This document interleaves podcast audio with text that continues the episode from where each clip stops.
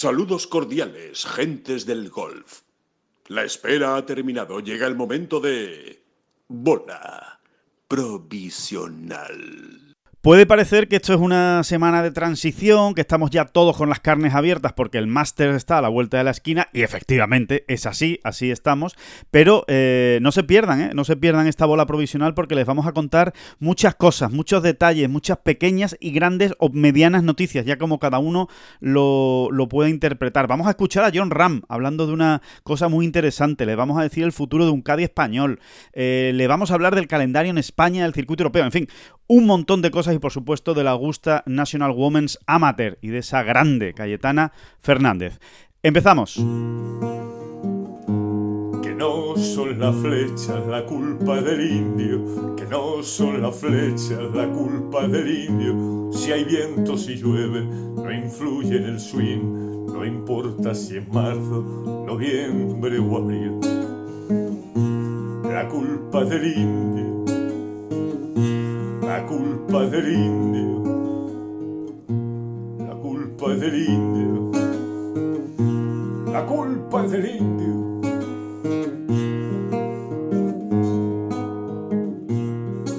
Hola, ¿qué tal? Muy buenas, saludos a todos y bienvenidos a esta bola provisional de viernes. Sí, hoy es viernes, eh, edición especial, se podría decir, 31 de marzo de este podcast de Ten Golf.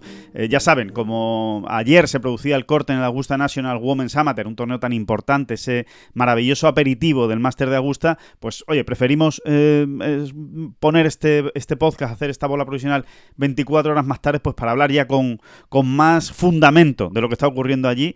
Y yo creo que ha venido hasta muy bien, porque vaya actuación de Cayetana Fernández. David Durán, muy buenas, ¿qué tal? ¿Cómo estás? Pues, pues muy bien, ¿no? Eh, comprobando, ¿no? Fehacientemente, ¿no? Qué bonito. Qué bonito es la fehaciente, fehacientemente, sí, señor. Mm, bueno, pues lo que, lo que Cayetana estaba ya eh, demostrando aquí y allá, ¿no? Bueno, más que demostrando, ¿no? Te, diría, ¿no? Sí. Y ese, ese, ese, vamos a llamarlo, si quieres, gen competitivo, como que me gusta, queramos, ¿no? me gusta, sí, sí, sí, es una buena expresión. Realmente es una jugadora que con, con esa juventud, eh, vamos, va a cumplir, no sé si acaba de cumplir 18, lo va a cumplir mañana o hoy, no sé cuándo era. En, ello está, efectivamente, sí, sí, sí. O sea, se fue a Augusta con 17. Exactamente. Venga, la, dejamos en 18, ¿no? Bueno, con esa edad demostrar de una manera tan seguida y, y, y, en, citas tan, tan interesantes, tan importantes, eh, que no baja el nivel, ¿no? Que realmente eh, eh, eso de salir con grandes jugadoras en el mismo partido, por ejemplo, como ha ocurrido esta semana y como ocurrió en el Open de España y como le ocurrió en Madrid, pues mm, no solo no le, no, no, no le achanta, sino que incluso pues le, ayuda a, a, ofrecer su mejor versión, ¿no?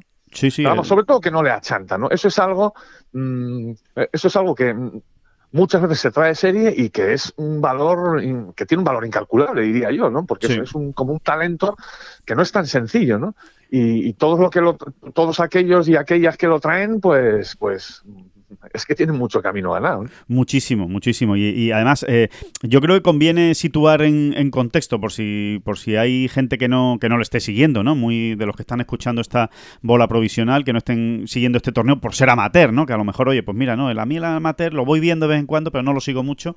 Em, simplemente recordar que, que efectivamente que se jugó ayer em, eh, jueves la segunda jornada, se produjo el corte con las 30 mejores, aquí juegan, juegan las 72 mejores amateurs del mundo, prácticamente las 72 mejores amateurs eh, del mundo, mitad Estados Unidos, mitad eh, resto del mundo. Bueno, pues después de dos jornadas que se jugaron en el, cambio, en el campo Champions Retreat, muy cerca de la Augusta National, no en el Augusta National, pero cerca de, la Augusta National, se establecía ayer el corte con las 30 mejores, que son las que mañana, mañana sábado, van a jugar la última ronda, ya sí, en el Augusta National, en el mismo campo donde van a jugar el Masters la próxima semana los profesionales. Bueno, pues eh, Cayetana ha pasado el corte en la sexta posición. Eh, va eh, sexta con un total de dos bajo par después de una, de una segunda ronda ayer de 69 golpes. Y decíamos que por situar en contexto, porque, a ver, Cayetana es una jugadora que, no milita en Estados Unidos todavía, se va a ir en, este verano, eh, se va a ir a estudiar a la Universidad de Texas A&M junto con su hermana Blanca, que ya está, que está allí y que le queda un año, eh, pero no ha pisado Estados Unidos, no está compitiendo con estas jugadoras habitualmente. y encima, por si fuera poco, eh, nada más llegar allí, pues se entera de que va a jugar las dos primeras jornadas, pues ni más ni menos que con la número uno del mundo, Rose Zhang, que no es una número uno del mundo cualquiera, es la mejor número uno del mundo de la historia del golf amateur. Es una, es una jugadora que hace ya, pues te diría que dos o tres años, ¿no? Más o menos, que se le está ya esperando en el mundo profesional por, por todo lo que promete y por todo lo que, lo que apunta. Y con la número 3, la número 1 y la número 3 del mundo, bueno, pues ahí la encajaron a Cayetana Fernández, que prácticamente apenas ha salido de, Europa. Bueno, pues como decía David, ¿no? En lugar de impresionarse, al revés, eh, ha dado la talla y, ahí está, ¿no? En la sexta posición y, a ver qué es capaz de hacer en, en Augusta National eh, en esa última jornada mañana. Sí, sí, desde luego, ¿no? Hombre, ya es sintomático que, que, alguien piense en situar a Cayetana en ese partido, ¿no? Eh, sí, es verdad. Pues, pues, algo han visto, ¿verdad, un síntoma. Algo han visto, ¿no? Exactamente, algo, algo se cuece, algo se habla, ¿no? Algo, algo hay ahí en la trastienda del golf amateur femenino eh, que sitúa a Cayetana, pues, pues por ejemplo, a la altura de, de, ese, de ese partido, ¿no? Claro, Sí, sí, totalmente. No, evidentemente no ha pasado desapercibido lo que ha hecho en el mundo profesional, está claro, ¿no? En esas dos apariciones. A ver, e-, ella en realidad es número 6 del mundo amateur, ¿no? Que ya es una burrada. Eh, y como tú dices, ¿no? Sin, sin, sin, salir de Estados Unidos y sin competir en el, pues por ejemplo, en, la, en, el mundo universitario, claro. que es donde más regularmente se hace y donde se ganan muchos puntos, ¿no? Entre otras cosas, por supuesto. Así es. Mm, bueno, pues eh, muy ilusionante, ¿no? Es verdad, es verdad que, hombre, que todos esperábamos eh, o, deseábamos, mejor dicho, ¿no? Porque esperar en un torneo tan complicado y, con un corte tan exigente, ¿no? Con tan poquitas que entran, ¿no? Esperábamos, deseábamos tener a, más españolas ahí en, la ronda final en Augusta, pero bueno, eh, yo, creo que en sí mismo el, resultado de Cayetana y lo que pueda ocurrir, pues eh, cumple, ¿no? Cumple con, las mejores expectativas. Totalmente. Cumple con muchas de ellas. Sí, sí, ya ilusiona. Hay que recordar que en este torneo el mejor resultado de una española es decimosegundo, un puesto duodécimo que lo comparten Ainhoa Olarra y Ana Peláez. Son eh, las dos quedaron en, en ese puesto eh, duodécimo, así que Cayetana, bueno, pues tiene, tiene la posibilidad de mejorar esa, esa clasificación española. La victoria diríamos que está imposible, vamos, diríamos no, está imposible porque es que eh, Rose está jugando a otra cosa y ahora mismo pues la tiene a 11 golpes, ¿no? Ni más ni menos em, la española. Eh, está con menos 13. Rose Zan eh, le saca 5 golpes a la segunda, que es em, eh, Lignell, la sueca Andrea Lignell, con menos 8. Y en tercera posición Bae con menos 7. Pero por ejemplo, el cuarto puesto lo tiene a un golpe nada más Cayetana, ¿no? Está con menos 3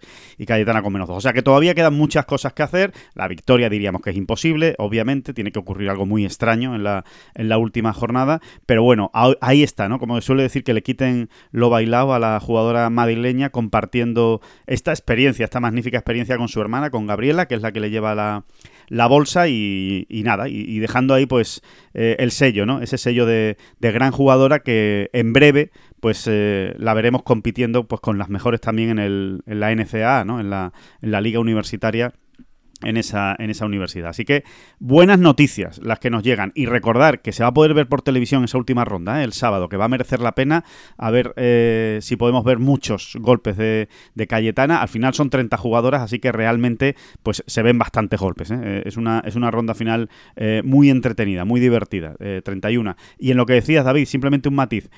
Especialmente una pena lo de Carolina López Chacarra, porque eh, no solo porque se quedara a un golpe, que bueno, te puedes quedar a un golpe muchas veces, ¿no? De, pasar un corte, sucede todas las semanas, ¿no? Que hay muchos jugadores que se quedan a un golpe, pero es que lo suyo fue especialmente duro de digerir porque lo hizo con un bogey en el último hoyo, fallando un pad de par pues de un metro. Es que no tenía más ese, ese pad, ¿no? Y, seguro que le ha, le, ha dolido como una puñalada. Ya el año pasado no pasaba el corte, precisamente por, por, por la mala suerte de una lesión eh, pues eh, en los días previos de, este torneo tenía muchas ganas de quitarse esa, esa espina y, bueno, pues la verdad es que no, no, ha tenido suerte, ¿no? Y no, no, le han salido las cosas precisamente en ese último pad. Y por último ya Julia López eh, quedó eh, pues más atrás con una, con una vuelta de más 4 o con un resultado total de más 4, el corte fue más 2 y, Carla Tejedo pues eh, en las últimas posiciones, ¿no? Está en su mejor momento. No le ha llegado este torneo a Carla Tejedo en su mejor momento. Pero bueno,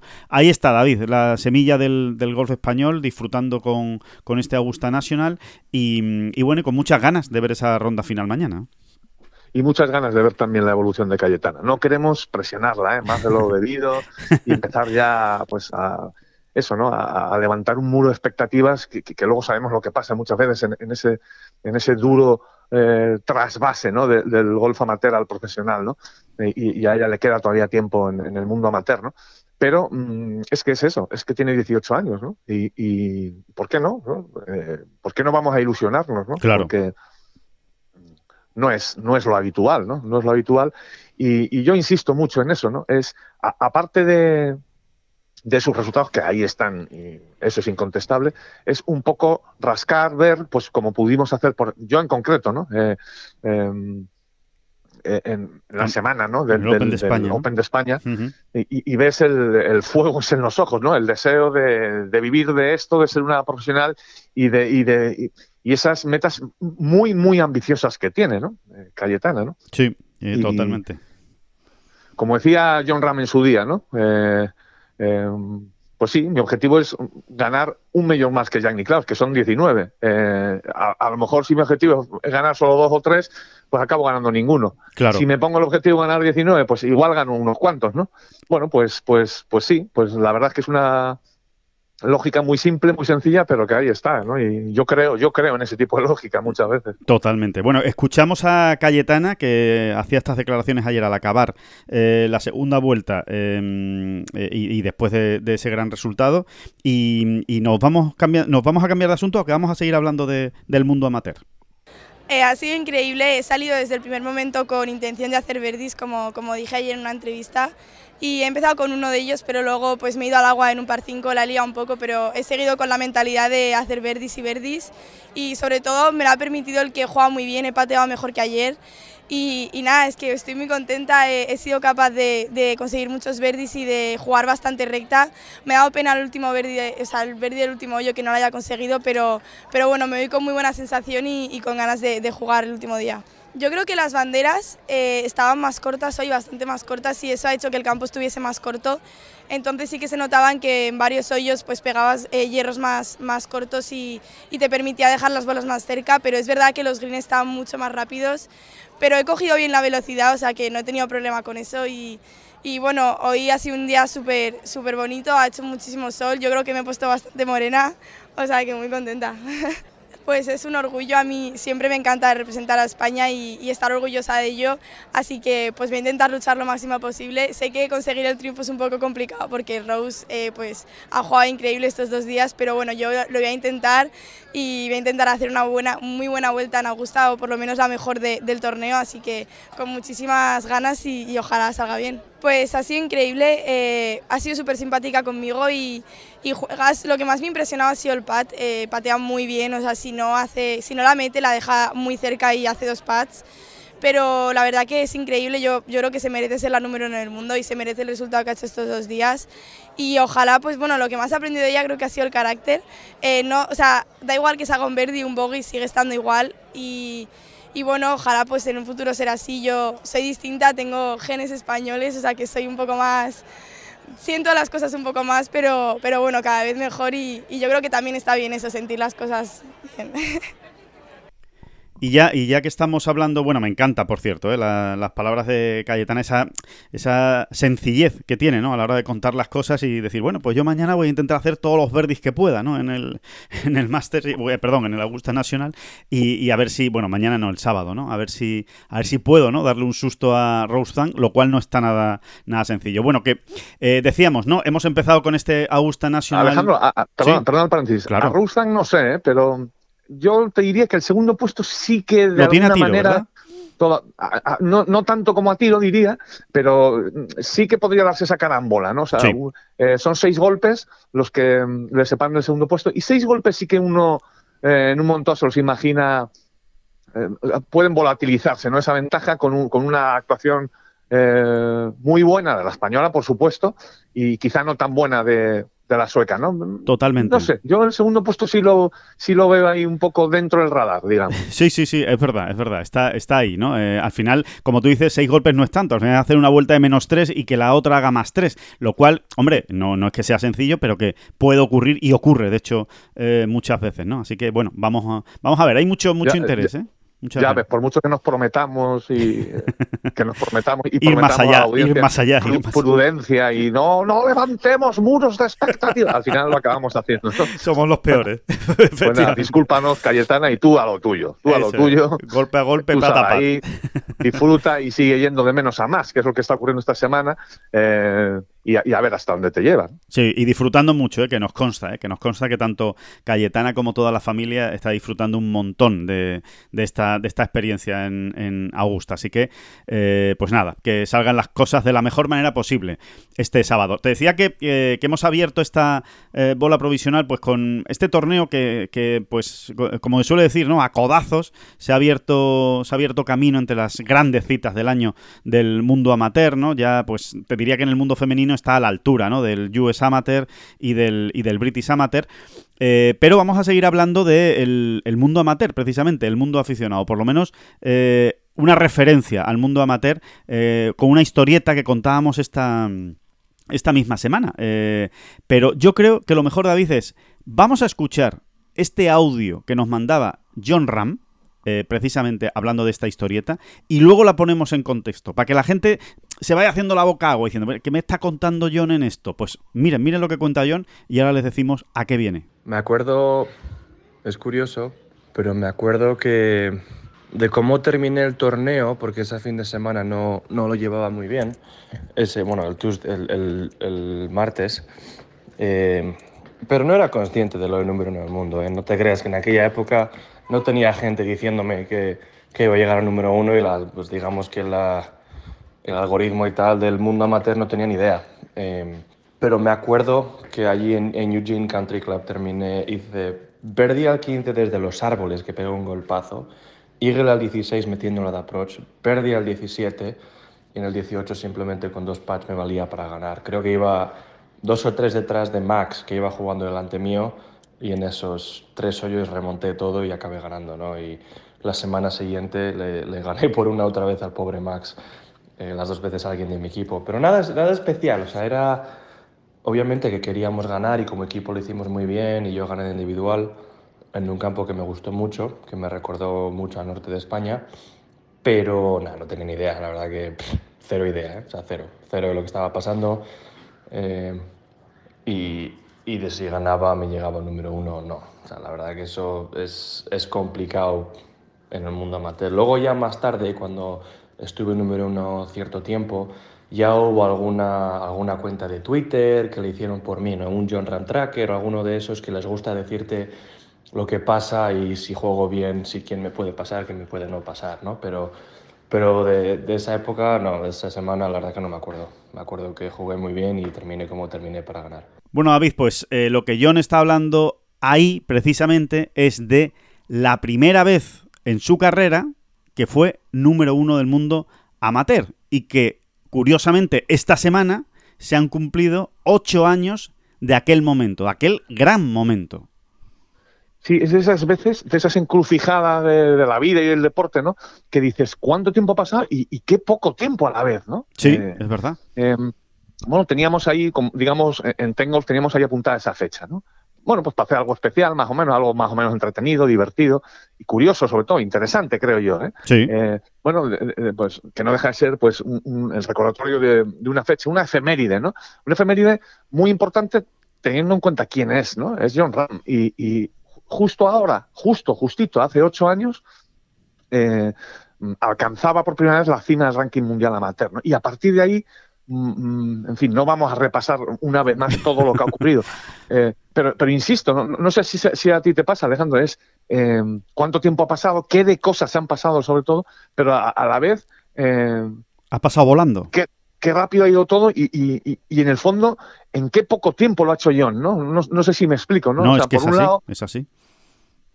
por un lado, no sé, parece que que fue hace un siglo, y por otro lado fue como antes de ayer, ¿no? Eh, y, John sigue ahí, ¿no? Sigue, sigue, sigue, sigue, siempre apuntando hacia arriba eh, de una manera increíble, ¿no?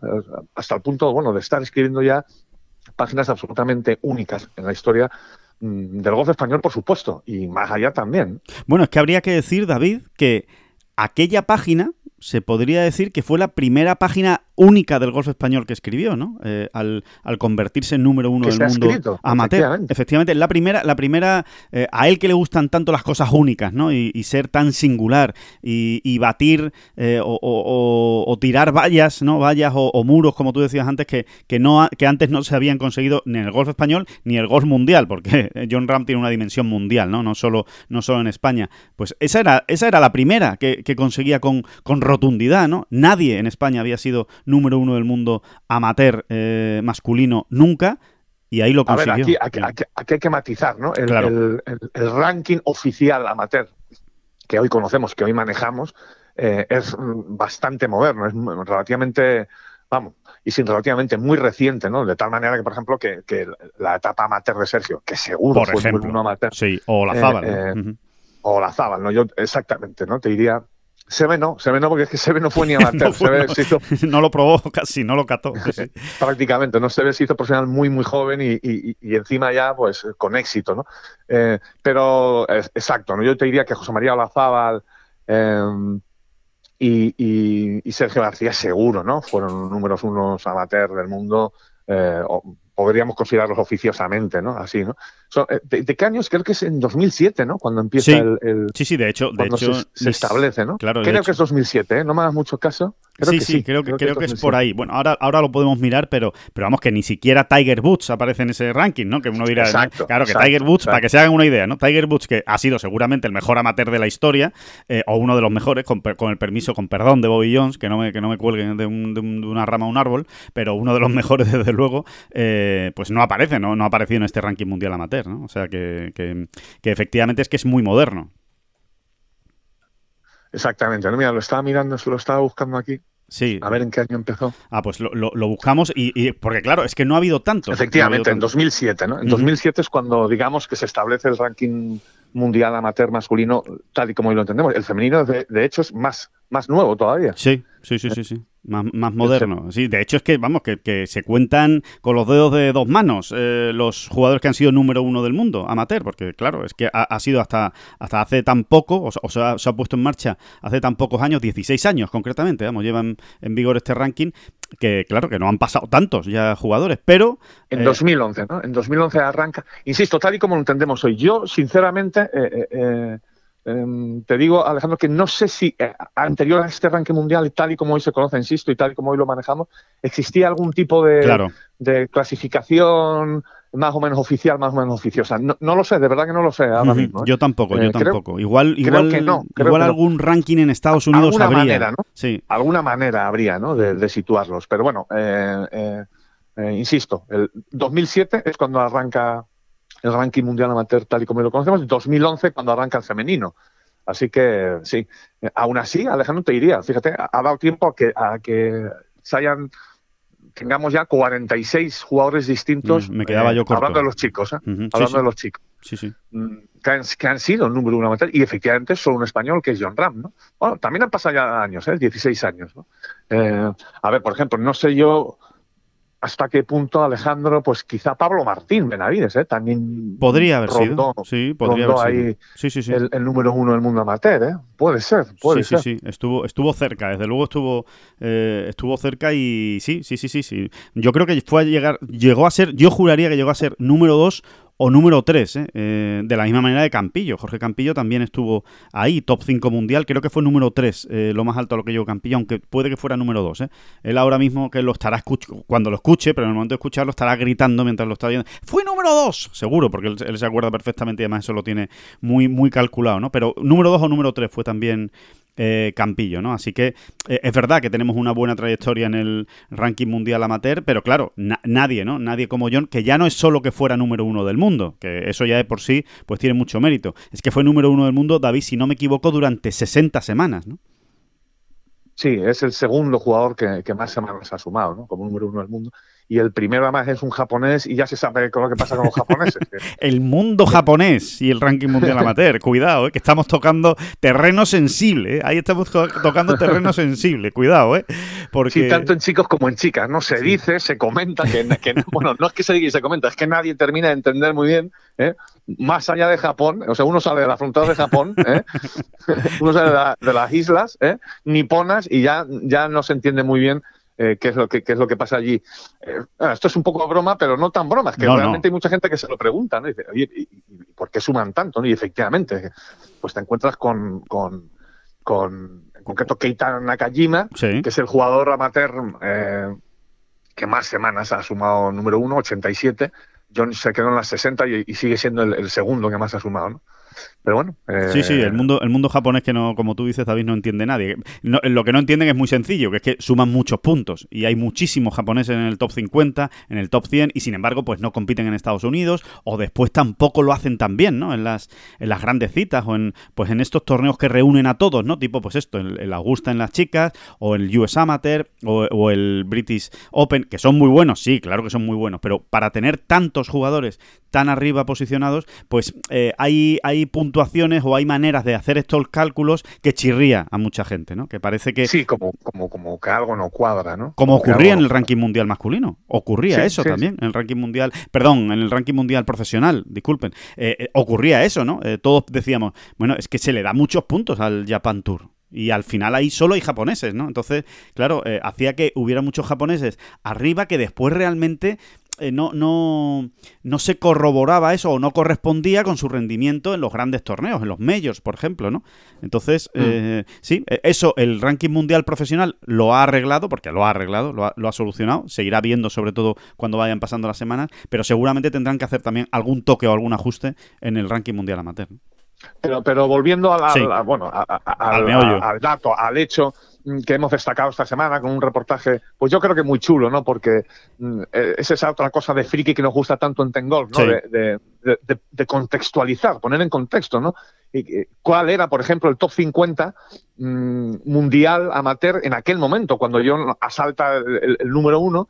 Eh, y la verdad es que es muy divertido, es muy divertido ver qué gente estaba allí o quiénes estaban allí y luego realmente no han confirmado, otros que no solo lo han, confirmado sus capacidades, sino que incluso eh, las han mejorado. En fin, eh, pues ya teníamos por ahí a un Scotty Scheffler, a un Sander Schoffel y es muy divertido. Gran Forrest, el escocés, Gran Forrest. Eh. Sí, sí, sí, muchísimos jugadores que ahora mismo pues están evidentemente pues compitiendo entre los mejores del mundo, ¿no? Estaba pues Lucas Herbert, había bueno muchísimos jugadores europeos, europeos que, ahora mismo están en el circuito europeo. Recuerdo, por ejemplo, que uno de los jugadores que, que estaba arriba era Ashley Chester, ¿no? Que hoy está compitiendo en el Challenge de la India, ¿no? Para que vean cómo los caminos, ¿no? Pues son eh, absolutamente, bueno, pues eh, inimaginables, ¿no? Eh, hay gente que llega, gente que no llega, gente que se queda a la mitad, gente que se queda en un segundo escalón, tercero, cuarto, ya, ya depende de, de cada uno, pero, pero es divertido porque... bueno, sin ir más lejos, ¿no, David? La, la extraordinaria rivalidad, porque hay que decirlo así, ¿eh? la extraordinaria rivalidad que mantuvo John Ram en todos sus años de universidad con el alemán Max Rottluff. No solo eh, extraordinaria rivalidad en general, sino en su propia en su propio vestuario. en su propio equipo, en su propio equipo de Arizona, efectivamente, de Arizona State. ¿no? estaban ahí los dos y, todo el mundo contaba con que ambos iban a ser iban a, tener grandes carreras profesionales, ¿no? Pero claro, eh, contar con eso cuando todavía se está en etapa amateur no deja de ser también un brindis al sol porque es que no realmente luego nunca se sabe. John no solo ha cumplido, sino que ha superado cualquier expectativa y más Rocksloop, sin embargo, me cuesta muchísimo decir. no, es que no es fácil, hay mucha R, mucha T ahí mezclada, sí, sí. Eh, eh, bueno, le, está costando una barbaridad, ¿no? sacar la cabeza, ¿no? Sí, mira, ahora, si lo consigue, ¿no? Ahora mismo Rotluf es el 1025 del ranking mundial, ¿no? O sea que para que se hagan una idea. Y en 2023 aún no ha competido. En 2022, por ejemplo, jugó muchas pruebas del Challenge, eh, pero eso, es un jugador que está entre el Challenge Tour, algunos torneos del Conferry Tour, eh, en fin, que va haciendo lo que puede, pero eh, realmente pues le está costando, ¿no? Llegar ahí a la, a la cima, a lo que se esperaba de él, ¿no? Porque, en serio, era, era uno de, de esos jugadores. De hecho, en 2017 llegó a ganar en el PGA Tour de Canadá. O sea que empezó bien, pero, pero no, no ha conseguido asentarse, ¿no? Es, es difícil, es muy difícil. Y, bueno, y esa, y esa historieta, ¿no, David? hablando de, de, Ram y de, y de Scheffler, ¿no? Que tú lo comentabas, que efectivamente Scheffler empieza a aparecer por ahí. Porque el último año de Ram eh, universitario es el primer año de Scheffler, o el penúltimo, mejor dicho, 2014-2015. Eh, que es el penúltimo año de John, es el primero de Scheffler, y precisamente, eh, pues cuando él conquista el número uno del mundo amateur, ¿no? esa efeméride que, estamos comentando que se cumplen ocho años esta semana, pues justo él se convierte, John Ram se hace número uno del mundo ganando un torneo, el de Duck Invitational, que gana en Oregón, eh, después, a la semana, al, torneo siguiente, gana en su casa el, torneo de Arizona State, el Thunderbird. Y a la siguiente, eh, es decir, la primera vez que se ve las caras con Scotty Scheffler, siendo número uno del mundo amateur ya, John Ram, el que gana el torneo es Scotty Scheffler, que gana el Annual Intercollegiate Western o el Western Intercolegiate. Eh, sí, por eso íbamos por ahí en Tengo, ¿no? Que esto, viene de lejos, señores. y, a mí, sinceramente, es que no me cabe la menor duda de que para Scotty Scheffler, eh, por las edades ¿no? que, que manejan y demás cada uno, ¿no? Pues ese año y medio, dos años que le saca John de edad, yo creo que para Scotty Scheffler realmente John ha sido siempre una referencia en el sentido de si gano a este, gano el torneo o, o muy cerca voy a andar, ¿no? Y, y, luego, como un acicate, ¿no? O sea, eh, ganar a John es ganar al mejor. Claro. Eh, y, y, una motivación, ¿no? Luego, una motivación, sí, sí, como, como, quien, como una zanahoria, ¿no? La zanahoria que tenía ahí delante Scheffler que le iba, que le iba llevando a mejorar, a crecerse, a ser cada día un poquito. Eh, eso era, ¿no? El, John Ram, ¿no? Entre otras cosas. Sí, Efectivamente, ¿no? Y, fíjate lo que nos queda todavía, ¿no? De vivir de esa, de esa rivalidad, se puede decir que es una rivalidad. Esa rivalidad que de alguna manera empezaba ahí, ¿no? Hace ocho años. La, de cosas que han pasado en ocho años, yo sigo dándole vueltas a lo mismo. No, pero fíjate, incluso desde una manera, desde un punto de vista, al final John sigue siendo un chaval muy joven, de 29 años. ¿eh? Eh, las cosas que han pasado en estos ocho años, mm, desde el, empezando por, por, por, esa familia formada que tiene John viviendo en Arizona, ¿quién se lo iba a decir en ese momento, no? De, en ese momento él no podía saber nada de eso prácticamente. Claro, nada, nada. Eh, ni, lo, ni lo podía intuir. Es que, es que ha hecho muchas cosas John, ¿eh? en todos los terrenos, ¿eh? en el terreno profesional, en el terreno personal. En ocho años le ha dado tiempo a hacer un montón de cosas a John. Hasta, hasta, ganar un US Open, eh, tener dos hijos, en fin, la verdad es que es, es, tremendo, es tremendo la cantidad de cosas que han pasado en tan, en tan poco tiempo, ¿no? Y, y todas, o casi todas, ¿no? Realmente muy buenas, ¿no? Eh, por parte de John. Y oye, está bien, ¿no? Está bien recordar estas cosas, recordar este número uno del mundo, eh, bueno, pues poner las bases y justo antes de cuando quedan cinco días, ¿no? Como quien dice, para que, para que llegue el Masters, ¿no? Para que llegue el primer grande del año donde, bueno, pues vamos a ver, ¿no? Vamos a ver de qué es capaz eh, John Ram en esa, en esa semana, porque evidentemente, bueno, pues es inevitable que sea uno de los favoritos, aunque venga por debajo de, un poquito, un poquito por debajo del radar por lo último, los últimos torneos. Pues mira, Alejandro, en estos ocho años, ocho años, insisto, ¿eh?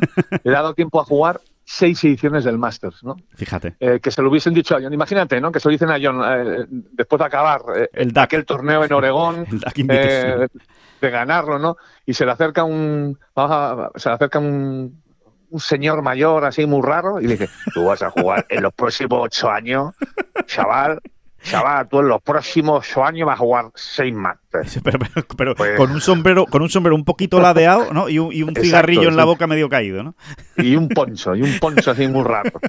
Y un, y un callao en la mano, así también muy. ¿Eh? ¿Qué te parece? Me parece un personaje extraordinario que, habría, que habría que incorporar a esta bola provisional, ese personaje. Debería intervenir. Seis, seis, seis, seis ediciones del Master de Augusta ha jugado John desde aquel, desde aquel abril, primeros de abril de 2015, ¿no?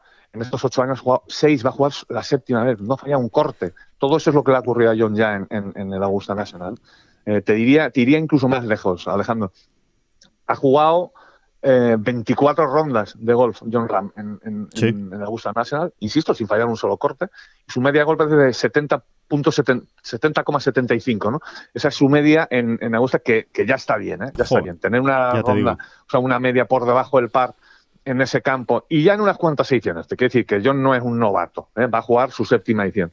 Mm, bueno, pues dice mucho, ¿no? De, de, cómo le entra por el ojo ese campo y, y, y, nos legitima a todos para esperar que realmente John algún día pueda eh, ponerse esa chaqueta verde, ¿no? Claro. Que, habrá, que, buscarle la talla, ¿eh? Habrá que buscarle la talla.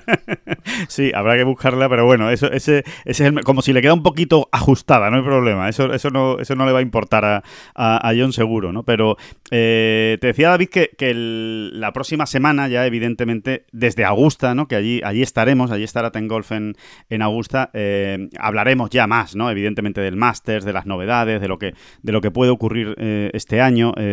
pero bueno, simplemente como aperitivo, eh, decir que el principal cambio, evidentemente, eh, y el principal protagonista hablando del campo, hablando de Augusta National, la próxima semana va a ser ese hoyo 13, sin ninguna duda. O sea, todas las miradas van a estar puestas en ese hoyo 13, por lo menos al principio, porque es el, bueno, pues el mítico par 5 donde acaba el Amen Corner de, de Augusta y en el que, bueno, pues se han añadido alrededor casi unas 50 yardas, eh, se ha añadido hacia atrás un tee eh, mm, mm, trasero, ¿no? Que el famoso tee, ¿no? El famoso tee para cuya construcción hubo que comprar una parcelita, una parte al, campo de al lado, concretamente, ¿no? a la parcela de al lado. ¿no? Y sí, sí, bueno, ese hoyo 13 va a crear, primero porque es uno de los hoyos más... Eh, eh, emblemáticos, ¿no? Emblemáticos, sí, sí, sí, emblemáticos del campo, sin duda alguna, ¿no? Eh, y sí, sí, el debate va a estar, va a ser... va a ser permanente, ¿no? Desde, desde que se jueguen las primeras rondas de práctica, ¿no? Se le, va a preguntar a todos por, por eso, ¿Y qué tal? Y, a ti qué tal te va esto, no? sí, porque eh, David, tú tienes mejor memoria que yo, pero eh, es cierto que en ese hoyo, en ese hoyo 13, eh, a ver, pegando un gran drive y cogiendo la curva como la tienes que coger, ¿no? Es un, es un, es un hoyo que se juega al draw, ¿no? Que tiene, que hace al draw para los diestros, evidentemente, que, hace curva hacia, hacia la izquierda. es un hoyo en el que ha habido veces que, los profesionales, ¿no? en los últimos años han llegado a pegar hierros nueves de segundo y hasta a lo mejor, no, sé si a lo mejor algún wedge han llegado a pegar de segundo algún, algún profesional, ¿no? Sí, sí, sí, sí, yo creo que sí, vamos, no, no podría jugar. Sí, yo creo que sí. ¿Cuántas veces? Sí, sí, pero yo estoy seguro que sí, que Dustin Johnson ahí ha llegado a pegar algún wedge y, Me parece un de Chambón, no, a Bryson de Chambón no, le salió bien, creo, ¿eh? No, me hagas mucho caso, pero Mm. No, de hecho él decía que quería jugar por la calle del 14. No sé si, te acuerdas, el, primer año cuando él estaba ya en plena en, esa plena revolución, él decía que quería tirar a la calle del 14 y no fue capaz, nunca, nunca llegó a hacerlo. ¿no? Sí, nunca, nunca le salió como él pretendía, ¿no? Pero vamos, sí, eh, vamos a ver, vamos a ver, ¿no? Eh, realmente lo que Augusta Nacional siempre ha dicho es que lo que, lo que se pretende es que el hoyo Mm, realmente se juegue como, como, como estaba pensado, como por el diseñador, ¿no? Claro. Eh, con un tiro más largo de segundo, evidentemente, ¿no? Pero claro, los jugadores se han ido haciendo más potentes, el material es el que es y se fue quedando chico, ¿no? Evidentemente. Sí, decía. A mí, me, a mí me gustaba mucho el hoyo tal y como está. ¿Qué quieres que te diga? Pero vamos a esperar, vamos a ver. Y, Hombre, va a dar más juego. que nos cuentan. Claro. Vamos a ver qué nos cuentan. Yo, yo creo que va a dar bastante juego ¿eh? ese, ese, hoyo 13 en, eh, en el aspecto calamidades. ¿sabes? Creo, que, creo que va, que evidentemente se ha puesto más difícil, eso es obvio, ¿no? Porque, porque están pegando un golpe más largo.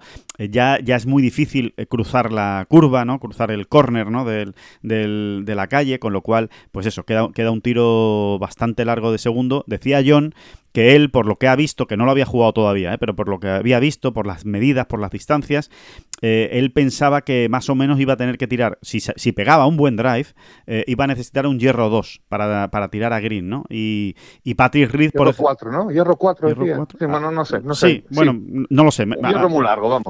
Exacto. Un golpe muy difícil, un golpe muy tenso. Recuerden que tiene todo el agua por delante, ¿no? Ese, ese hoyo 13, el, el, el, arroyo, Pues yo fíjate, fíjate lo que te digo, yo creo que respecto a calamidades, líos y drama va a haber menos. Porque hay menos que tiren, ¿no? Hay menos que tiren, ¿no? Hay más gente que va a jugar de dos, de tres, vamos. Exactamente. Eh, eh, algunos ya se van a plantear los jugadores de tres, ¿no? Claro. Eh, tirar de tres a green. Sí, sí.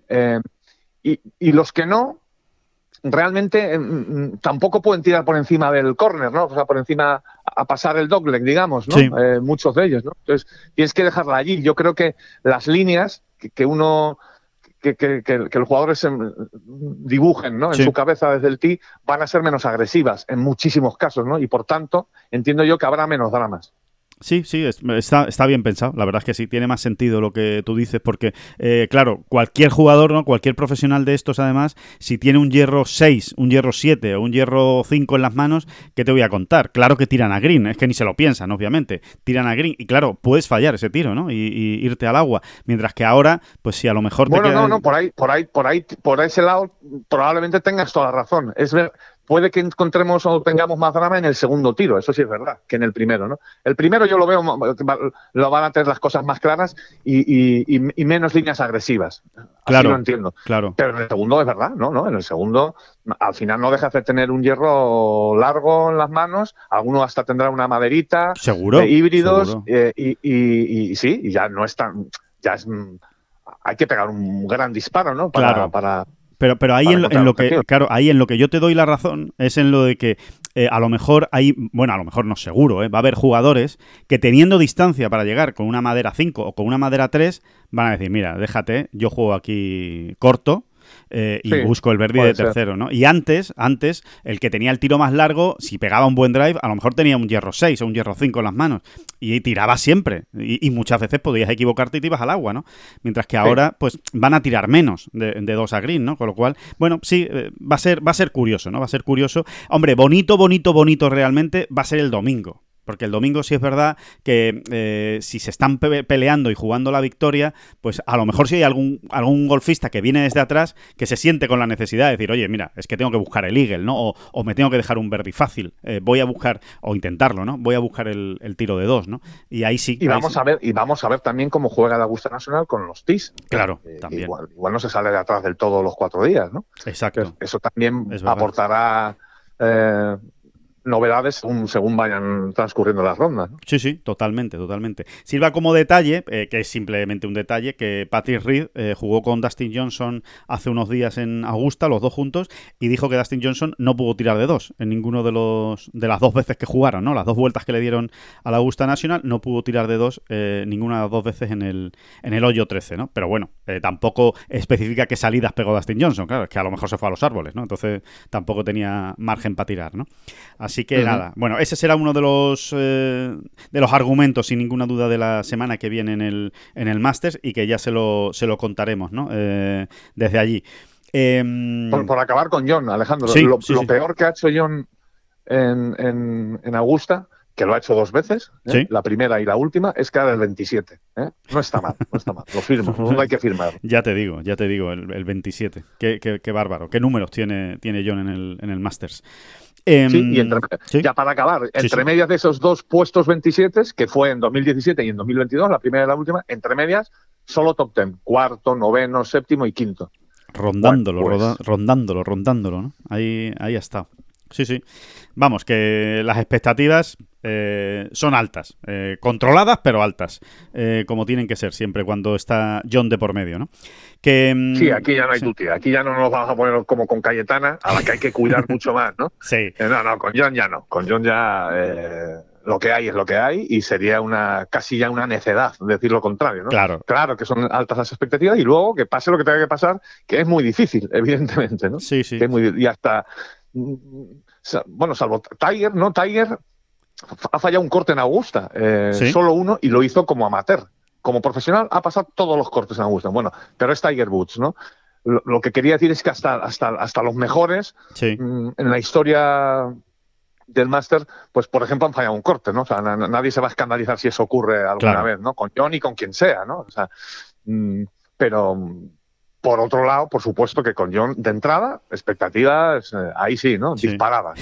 Además que yo siempre digo lo mismo, David, que es que eh, con John, si tú rebajas un poquito la expectativa, no te preocupes, que ya te las va a subir él. O sea, ya, vendrá él luego y decirte, pero ¿tú qué dices? Yo, yo aquí solo he venido a ganar. Es, es, la única, es la única idea que pasa por mi cabeza, ganar. Oye, y después acabar donde lo, más alto que pueda, claro, solo faltaba. Pero que solo le vale ganar a, John, ¿no? Eh, esa, es, esa es su realidad y, además que te, lo, que te lo puede discutir. A mí ponerme el listón muy altito, que yo ya intentaré llegar a donde pueda, ¿no?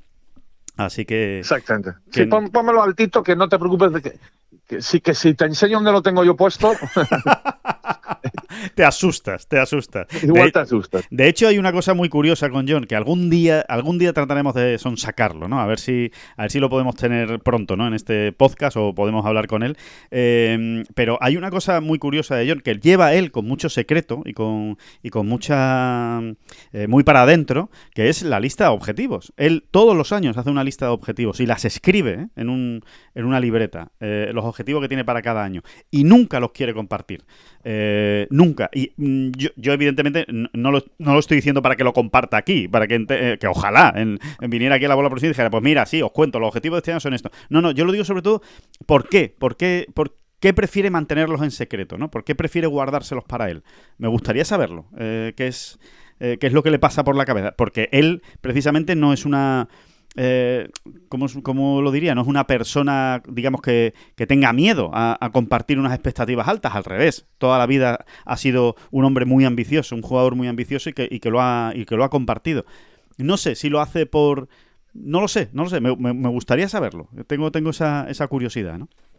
Así que... Sí, probablemente, probablemente no los comparte porque siempre se queda corto, pero es que se queda corto porque habrá que ver cuáles son los objetivos del muchacho. Claro, claro, puede ser, puede ser que sea, que sea por eso, ¿no? Porque a lo mejor sus objetivos son ganar los cuatro grandes este año.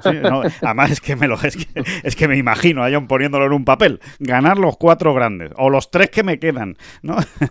Eh, aparte del US Open, así que bueno, ya, ya lo, ya lo veremos. Que, mm, que nada, que la semana que viene nos metemos ya, vamos, eh, a saco en el Máster de Augusta y, les contamos todo eh, lo que vaya ocurriendo allí, con la presencia también, evidentemente, de Sergio García y de José María Olazábal. Noticias, capítulo de noticias, de, mm, chisporroteos, chisporroteos aquí y allá eh, que les vamos a contar en, esta bola provisional. Eh, la primera tiene que ver con el calendario, el calendario del, del circuito europeo, del DP World Tour, del calendario en España.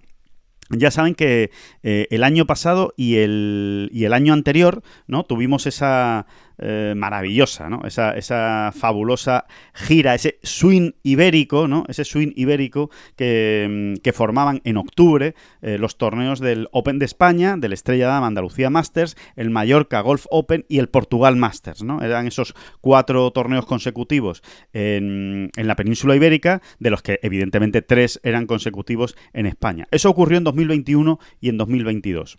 Bueno, ya sabíamos que para 2023 se había caído el Estrella Dam Andalucía Masters, por razones que todo el mundo ya conoce. Es decir, eh, Valderrama pues decidió aceptar la oferta de Leaf y, habrá torneo de Leaf Golf en Valderrama en junio en lugar de torneo del circuito europeo.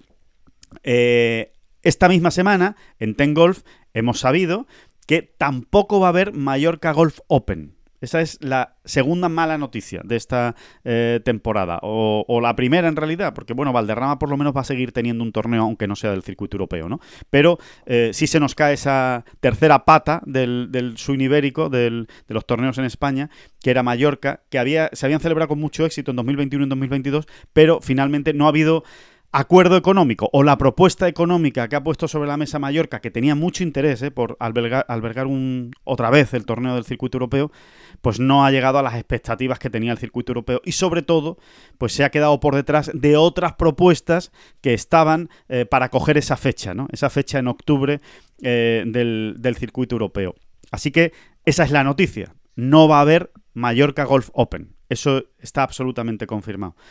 Y eh, por ir un poquito más allá, según lo que hemos podido saber, de aquí y de allá, rascando por aquí y por allá en el circuito europeo, pues eh, casi con toda seguridad, lo que ocurre que todavía no es oficial, eh, ni el circuito europeo lo ha dicho, pero por lo que nosotros sabemos, ese torneo de Mallorca va a ser sustituido por un torneo en Qatar, el Qatar Masters, vamos, de, siempre, que este año no se celebraba porque se había ido al, al Asian Tour, porque Qatar se había ido al, al Asian Tour eh, a hacer un torneo de, de una International Series, pero eh, seguía con el compromiso de mantener su torneo en el circuito europeo. Bueno, pues va a ser en esa fecha, casi con toda seguridad, insistimos, ¿eh? no está al 100%, pero solo queda la firma, como quien dice, y darle oficialidad, con lo cual la sorpresa ahora mismo es que no fuera el Qatar. Así bueno, pues sí, bueno. todo lo que todo lo que nos quite o, no, sí, todo lo que nos quite, nos reste un torneo en, en España, pues como que escuece un poquito, ¿no? Sí, eh, sí, sí, sí, es una, es una pena. Pero, por otro lado, David, hay que confirmar también eh, la otra buena noticia. Vamos a dar una de cal y una de arena, ¿no? Eh, efectivamente, se cae el Mallorca Golf Open, pero, pero podemos prácticamente dar por hecho, ya lo venimos contando en esta bola profesional y en Ten Golf lo han podido leer ustedes durante estas últimas semanas, bueno, y meses, diríamos, pero que que va a haber torneo en España, va a haber otro torneo en España, va a haber un segundo torneo en España del circuito europeo y que se va a jugar justo después de la Acciona Open de España en octubre. Digamos que va a ser el torneo que sustituya al Estrella Dam Andalucía Masters. Al torneo de Valderrama vamos a tener otro torneo. Y lo que sí les podemos decir es que la última información que tenemos en esta bola provisional es que se va a jugar casi con toda seguridad en el Real Club de Golf de Sotogrande. Ya lo habíamos dicho, que Sotogrande era una de las opciones, que se estaba hablando también del PGA de Cataluña, que se hablaba del Real Club eh, del Real Club Sevilla Golf, eh, que podía ser de nuevo, ¿no? Recuperar ese torneo del circuito europeo. Bueno, pues por las informaciones que nosotros tenemos, digamos que han llegado a la batalla final, a esa recta final eh, por quedarse con ese torneo, el, el Real Club Sevilla Golf y el Real Club de Golf de Sotogrande. Y finalmente eh, parece ser que será en Soto Grande. De hecho, eh, bueno, da la sensación de que lo único que queda es darle oficialidad, que ya todas las partes lo saben y que efectivamente pues se jugará en Soto Grande. Con lo cual, oye, se recupera un campazo para un torneo profesional como es el de Soto Grande y encima pues vamos a tener dos semanas seguidas de gran golf en España. Sí, mucha curiosidad por ver ¿eh? cómo funciona Soto Grande. A mí no me cabe la menor duda ¿no? de, que, de que va a ser una maravilla ¿no? de torneo, pero eh, yo creo que sobre todo los profesionales, muchos profesionales, y no solo españoles, ¿eh? tienen ganas de jugar allí eh, un, torneo, ¿no? bueno, y bueno, pues al final nos quedamos con, con Valderrama y su torneo de Leeds, y estos otros dos, Open de España y Sotogrande en, en, en, en otoño, bueno, no está mal, ¿no? No, está, mal, no está mal. Toda la razón, David. Al final es, es un buen calendario, ¿eh? al que hay que unirle pues el torneo de la Sella del Ladies European Tour, el Andalucía Costa del Sol Open de España, eh, por supuesto las citas del Challenge, que también este año pues están interesantísimas, ¿no? Como por ejemplo la de Santi Petri. En fin, que, que realmente hay, hay, hay mucho torneo en España eh, este año y que, y que va a estar muy bien la cosa, a pesar de esta última mala noticia de que se haya caído el, el torneo de Mallorca, ¿no? O sea que eh, como tú dices, eh, especial interés, por supuesto, en el Open de España, donde de nuevo estará John Rand defendiendo título, pero también mucho interés en ese torneo de Sotogrande. Yo tengo también curiosidad, David. Eh, en principio cuento con que no, contamos con que no porque sabemos que el calendario es muy difícil y, esa experiencia ya que tuvo John de, jugar pues las dos semanas seguidas el mismo año de la Ryder, que es lo que va a ocurrir este año, ¿no? que también tenemos Ryder Cup en Italia, le pasó mucha factura a John, ¿no? Entonces dudo yo que vaya a jugar el Open de España y también en Soto Grande, pero no lo sé, al ser un campo nuevo, al ser un campo donde él también ha jugado mucho, tiene muy buena relación con Soto Grande. de momento no tenemos confirmación en uno u otro sentido. Así que vamos a agarrarnos a, la posibilidad todavía, ¿no? Vamos a darnos a... No hay que... A ver, John en ese sentido es muy...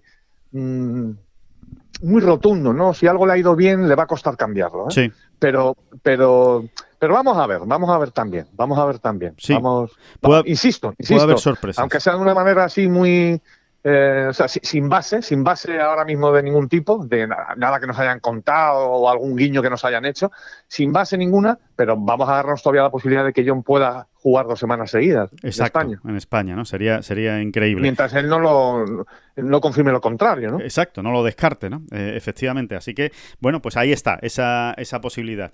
Y, mm, y, bueno, eso en cuanto a las noticias del calendario. Y en cuanto a una otra noticia que le avanzábamos, ¿no? En el inicio, en la presentación, que tiene que ver con un Cádiz, con un Cádiz español, y es eh, Diego Suazo. Como sabrán, eh, Diego Suazo ha sido el Cádiz de toda la vida, ¿no? Como, como quien dice, ¿no? De, de, siempre de Nacho Elvira, ¿no? Prácticamente desde que Nacho Elvira se pasó a profesional, pues eh, trabajó con Diego Suazo a los mandos de la, de la bolsa. Eh, con él, de hecho, ganó en Gales, ¿no? la única victoria que tiene de momento Nacho Elvira en el circuito europeo. Bueno, pues eh, hace unas pocas semanas, justo después de la bueno, pues del inicio de la temporada, ambos, de mutuo acuerdo, pues decidían, oye, eh, separar sus caminos, ¿no? Los últimos resultados no están siendo buenos de, Nacho y ya saben cómo es esto. Oye, pues buscar una reacción, buscar un cambio, algo que, que beneficia a las dos partes, ¿no? Tanto a Diego como a Nacho Elvira. Bueno, pues eh, Diego ya tiene nueva bolsa, eh, ya, ya tiene nuevo jugador con el que va a trabajar. de hecho, va a empezar ya mismo, ¿no? va a empezar dentro de, pues a la vuelta del circuito europeo. en Japón y en Corea no va a estar, que son los próximos torneos, pero ya cuando el circuito vuelva a Europa, ahí va a estar ya Diego Suazo con Mike Lorenzo Vera con el golfista francés, que ya tuvo a Íñigo Urquizu de Cádiz, a, otro español, y que ahora va, a ser el, va a trabajar con Diego Suazo. Diego David, que no es un Cádiz más en el circuito, ¿eh? es un Cádiz muy bien valorado y muy respetado por muchos jugadores, ¿verdad? Sí, sí, se ha, ido ganando el, respeto, ¿no? Por lo concienzudo que es, por lo bien que trabajamos, básicamente, ¿no? Sí. Eh, en, todas las labores propias de un, de un Cádiz, ¿no? Y, Igual que es un fiel exponente, ya lleva unos años, ¿eh? eh Diego, como bien has dicho, con Nacho, es un fiel exponente de, esa otra rama tan interesante que, bueno, que está en auge, ¿no? O que por lo menos sigue ahí viva en el, en el golf español, ¿no? Eh, pues muchos profesionales que, que, lo que terminan es siendo grandes Cádiz, ¿no? Así eh. Bueno, a ellos no les ha ido bien en, en su aventura, digamos, como jugadores pro o, o, de cumplir los objetivos que ellos tenían pensados, o lo que, bueno, lo que todos sabemos, ¿no? Que no, no todo el mundo llega, evidentemente, ¿no? Y, sin embargo es, es, otra salida, una rama muy, muy interesante, ¿no? Y, ahí tenemos, ¿no? Vuelve, vuelve al circo eh, Diego Suazo y nosotros encantados, ¿no? Ya, ya sabrá la gente o, el, lector impenitente de Tengol conocerá, ¿no? Esa sección nuestra de Cadilandia. ¿eh? Exacto. Eh, donde nos enteramos de muchas cosas, ¿no? Claro, son como nuestros enviados especiales infiltrados, ¿no? A los que exprimimos y agotamos con pobrecillos, ¿no? Dándoles la brasa. Siempre dándoles, la brasa. Y, lo único que reciben a cambio es un jamón en Navidades. Efectivamente, para que, que, lo sepa, que lo sepa la gente, Alejandro. Mira, pagarte, de momento no te vamos a poder pagar por ser nuestro enviado especial, allá donde nosotros no llegamos, pero, pero mira, te voy a eh, aquella viejísima, antiquísima y magnífica tradición del jamón navideño. Exacto, exacto, sí, sí, sí, sí. del aguinaldo, del aguinaldo, sí, sí, sí, sí, sí, sí, navideño, pero, pero bueno, que la verdad es que se portan fenomenal con, con nosotros eh, siempre y, nos ofrecen mucha información, así que, oye, encantados de que, de que efectivamente Diego Suazo recupere tan pronto, ¿no? Su, su puesto ahí en el circuito europeo. Hay que decir, por cierto, ya que estamos hablando de Diego, que además de sus labores de Cádiz, está creciendo muchísimo como eh, preparador físico personal. Eh, se está, se ha especializado muchísimo, se ha preparado muchísimo en esa, en esa parcela Diego. Yo diría que, bueno, pues que ahora mismo es eh, en España debe ser uno de los tíos que más saben de este, de este tema y sobre todo enfocado en el golf, claro, evidentemente. Y de hecho, ya está empezando a trabajar con muchos jugadores del circuito. Está con, con, tiene una cartera de clientes, por decirlo de alguna manera, realmente amplia, ¿no? lo cual, oye, pues ahí está esa doble vertiente de Diego, ¿no? Que es, eh, yo creo que es el, no sé, es el Cádiz más integral que uno puede encontrar, ¿no? Porque ha sido profesional, ha, jugado al golf al máximo nivel, ha jugado torneos del Challenge Tour eh, y encima es un experto en la preparación física, ¿no? O sea que eh, realmente, oye, pues no deja de ser un chollo, ¿no? Tener a tu lado a alguien que sabe de tantas cosas que están relacionadas con tu trabajo y con tu, y con tu desempeño, ¿no? Y con lo que al final cuenta. Exactamente, exactamente. Así que, que, nada, que fenomenal. Pues mucha suerte a Diego Suazo en esta nueva etapa. Por, cierto, que a lo mejor lo vemos con Iván Cantero, con el que también trabaja la preparación física, en las dos próximas pruebas del Challenge Tour en, en Abu Dhabi.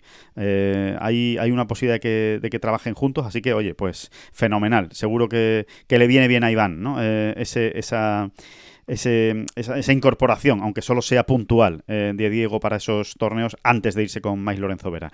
Eh, hablando del Challenge Tour, David, y con esto pues vamos acabando ¿no? esta, bola provisional. Otra vez al palo, ¿eh? Otra vez al palo, ¿eh? eh hago, hago, tuya la frase. El golf español ahí sigue bulliendo, bulliendo, bulliendo, bulliendo. Se sigue escuchando, ¿eh?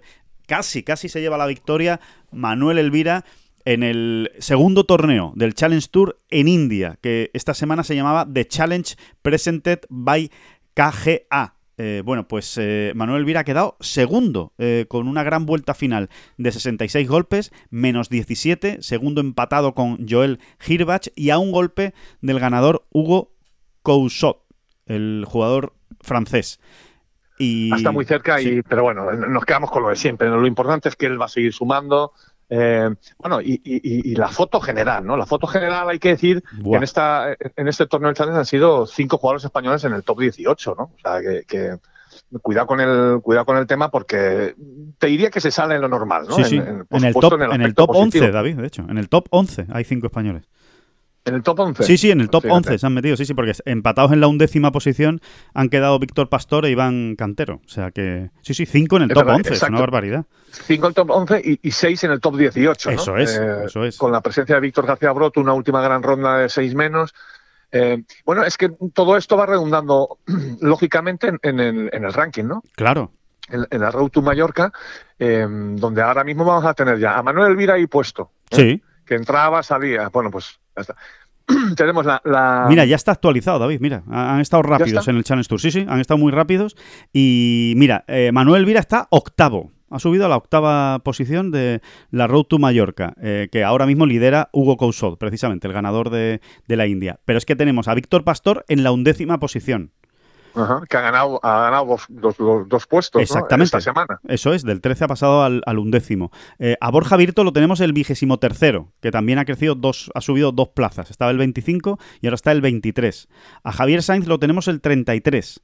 A Iván Cantero el 34. A Álvaro Quirós el 36. Y a Pepa Anglés, que se nos ha metido ahí, el 45, con solo dos torneos del Challenge que ha jugado Pepa Inglés. Bueno, pues ya está en el puesto 45. Recuerden que el puesto 45 es sintomático, es importante, es simbólico, porque es eh, el puesto que determina los que juegan la final de Mallorca, ¿no? son los 45 mejores del, ranking. Bueno, pues eh, hago recopilación y son 1, 2, 3, 4, 5, 6 y 7. 7 jugadores en el top 45 de la Road to Mallorca, que está muy bien, David. Bueno, está muy bien. Es, eh, yo te diría que son registros mm, muy especiales, no, no, no suelen darse. ¿eh? porque además la, temporada ya está lanzada, ¿eh? no, no han pasado los torneos, como quien dice, ¿no?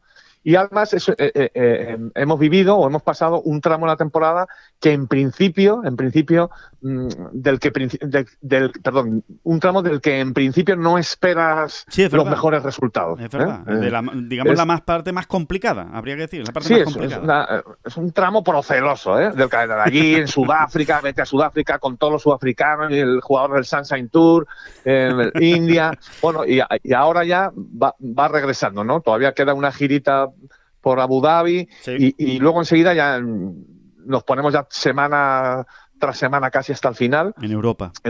En, Europa, ¿no? Eh, un tramo donde habitualmente suelen darse más, mejores resultados, ¿no? Así que las expectativas son eh, espectaculares, te diría, ¿eh? Sí, sí, sí. Eh, ahora mismo. Ahora mismo es fenomenal. El, mapa que se ve ahí en el Challenge Tour de los españoles es fantástico, ¿no? Y, nada, y completamos la...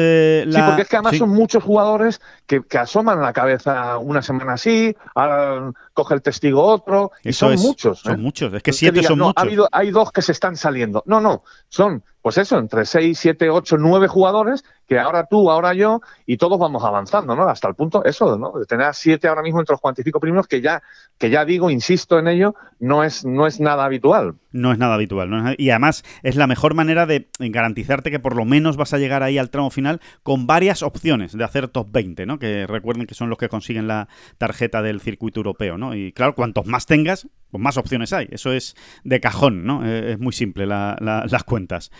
Así que, bueno, pues eh, ojalá se mantenga en esta, en esta misma línea la temporada del, del Challenge Tour, pero se les ve a todos muy enfocados y muy, y muy bien metidos ¿no? en, en faena. Y, nada, y, acabamos pues rápidamente simplemente recordándoles que se está jugando el Valero Texas en el PGA Tour, que gran inicio de Podrick Harrington, impresionante cómo está, cómo está Harrington, el irlandés, está ahí como una especie de tercera juventud, eh, jugando muy bien con 51 años.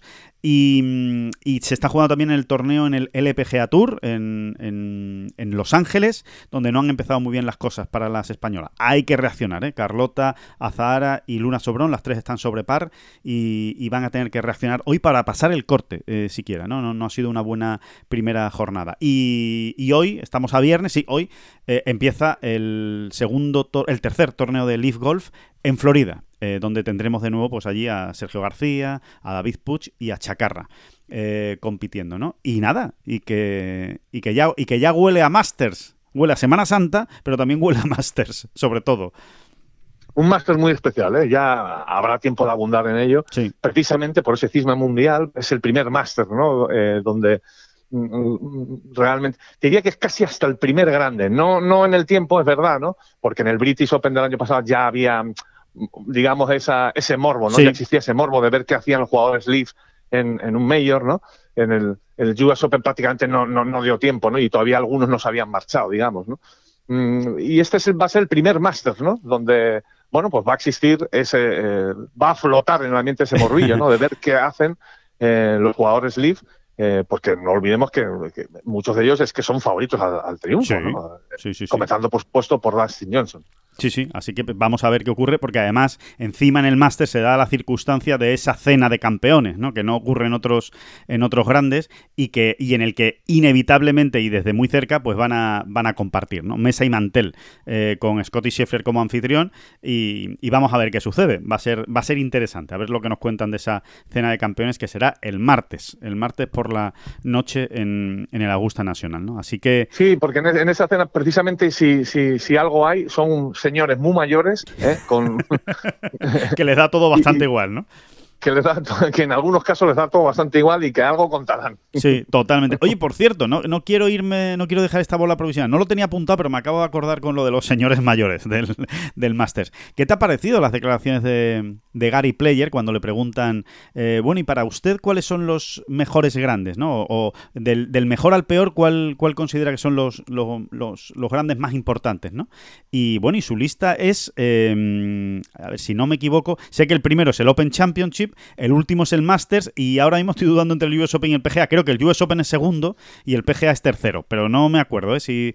Eh, sí, creo que sí. Que es así, ¿no? Eh, ¿Qué te parece? Porque, hombre, a mí me ha llamado mucho la atención que ponga el cuarto el Masters, un jugador que, lo ha ganado y, que ha sido muy importante y que, sobre todo, no lo olvidemos, que Gary Player hace el, tiro, el golpe de honor del, del, Masters de Augusta el jueves por la mañana, antes de que empiece la, la jornada. Desde luego pues le importa poco lo que digan de él, eso está claro. ¿eh? Pues sí, sí, sí, es que es el mayor que más veces ha ganado junto con el Open, ¿no? Que lo, ganó, lo ha ganado tres veces cada uno. curioso. Es sorprendente, ojiplático, te deja Gary Player de vez en cuando. es llamativo, es llamativo, ¿eh? eh es llamativo eh, poniendo, vaya por delante, que yo estoy bastante de acuerdo con él, ¿eh? Vaya por delante, que yo estoy bastante de acuerdo eh, con él. Hombre, sinceramente, eh, seguramente yo pondría el Masters por delante del PGA. Eh, pero sí que pongo yo, eh, personalmente es mi opinión, eh, el British Open y el US Open lo pongo por delante del, del Masters. bueno, por lo que supone, por lo que le llega a cada uno, ¿no? Pero, pero sí. Yo también, porque también depende del, peso que le conceda cada uno a la tradición, ¿no? Y a la historia, ¿no? Hay, hay quien se deja asombrar mucho menos por ese tipo de datos históricos, ¿no? Pero sí, sí, al final son los dos primeros, el, Open y el US Open son los dos primeros, son medios que arrancaron en el siglo XIX, ¿no? Que lo sigues diciendo y no te lo sigues creyendo. Impresionante, sí. Eh, y bueno, pues, pues sí, sí, eh, hombre, el máster es el máster. El máster lo que tiene de... De leyenda. De absolutamente... o sea, la es el campo, ¿no? Es el campo. La, leyenda la produce prácticamente, aparte de todos sus increíbles ganadores y, demás, es el campo, ¿no? Es el campo que es, pues eso, ¿no? No, no descubrimos nada, ¿no? Es el único campo que cada año se juega, en el que cada año se juega un mayor, ¿no? y eso es mucho decir. Al final es el campo donde más majors han jugado de la historia, ¿no? Visto por ahí, también el peso de la tradición es importante, ¿no? Totalmente, totalmente. Bueno, y rematamos con una gran noticia para nuestros suscriptores. Oye, que estén muy, muy pendientes, que ya hemos lanzado desde hoy eh, un sorteo muy especial, ¿eh? Sorteamos la bolsa de Rickson que va a llevar, por ejemplo, bueno, que van a llevar todos sus jugadores, pero que van a llevar, por ejemplo, Hideki Matsuyama en el Masters de Augusta la próxima semana. La bolsa especial de edición limitada, verde, con los colores verde, blanco, floreada, además también con la eh, toalla especial eh, que ha diseñado Rickson para ese torneo, con las eh, también con las fundas de las maderas diseñadas especialmente para el torneo. Pues la bolsa de Matsuyama, la que va a llevar eh, pues eh, todos los jugadores de, de Rickson. Eh, Sepp Straka, que también es de Rickson, Keegan Bradley. En definitiva, esa que van a ver ustedes la semana que viene por televisión, bueno, pues la pueden conseguir. Tienen que ser suscriptores de Ten Golf. Seguir las cuentas de Instagram de Ten Golf y de Rickson Europa. Y después acertar acertar una pregunta muy fácil. ¿Qué jugador de Rickson va a quedar mejor clasificado en el Masters de Augusta? Simplemente responden a esa, a esa pregunta, comparten eh, la publicación, comparte lo que pongamos nosotros en Instagram en su, en su propio perfil de Instagram y entrarán a, formar parte del sorteo. Si quieren más información, lo tienen ahora mismo en Tengolf y lo van a tener durante todo el máster. Se cierra el plazo el próximo jueves, justo antes de que empiece el torneo. El jueves a las 4 de la tarde se cierra el plazo, 4 de la tarde, hora peninsular española, para participar en este sorteo de la bolsa de edición limitada de Rickson. No se lo pierdan, que es un espectáculo de regalo. Y nada más, ahora sí, terminamos en esta bola provisional. Como siempre, muchísimas gracias a todos. Buen fin de semana, buena Semana Santa para aquellos que lo vayan a disfrutar. Eh, y nos volvemos a escuchar la próxima semana, ya desde la Augusta Nacional. Muchísimas gracias, David Durán. Maneja mi barca a deriva me lleva maneja mi barca a deriva me lleva. ¿Quién maneja mi barca que a la deriva que a mí me lleva? Que no son las flechas la culpa del indio, que no son las flechas la culpa del indio. Si hay viento, si llueve, no influye en el swing, no importa si es marzo, noviembre o abril la culpa del indio, la culpa del indio, la culpa del indio, la culpa del indio.